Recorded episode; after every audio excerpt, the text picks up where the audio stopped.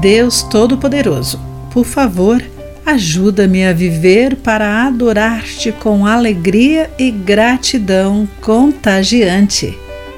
Olá, amigo do Pão Diário, muito bem-vindo à nossa mensagem de esperança e encorajamento do dia. Hoje vou ler o texto de Shostel Dixon com o título Adoração como Estilo de Vida.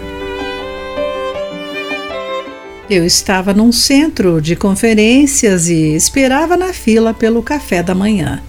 Um grupo de mulheres entrou no refeitório.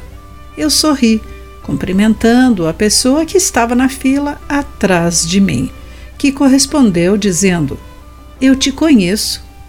Nós nos servimos e tentamos descobrir de onde nos conhecíamos, mas eu tinha a certeza de que ela me confundira com alguém no almoço, ela me perguntou: Você dirige um carro branco? Concordei. Eu costumava alguns anos atrás. Ela riu e disse: Parávamos no mesmo semáforo quase todas as manhãs.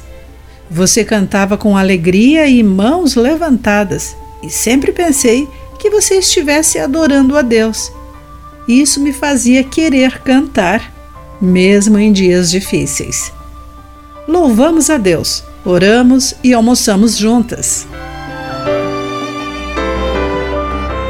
As pessoas percebem como os cristãos se comportam.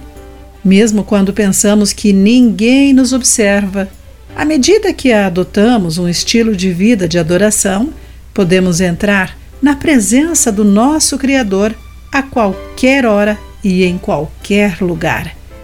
Quando reconhecemos o seu amor e fidelidade, podemos usufruir da comunhão íntima com Ele e agradecê-lo pelos seus cuidados contínuos, conforme Salmo, capítulo 100. Podemos inspirar outros louvando-o em nosso carro, orando em público ou espalhando seu amor por meio de atos gentis para que todos louvem o seu nome. Adorar a Deus é mais do que um compromisso no domingo de manhã. Querido amigo, como podemos adorar ao Senhor com alegria ao longo do dia? Pense nisso. Aqui foi Clarice Fogaça com a mensagem do dia.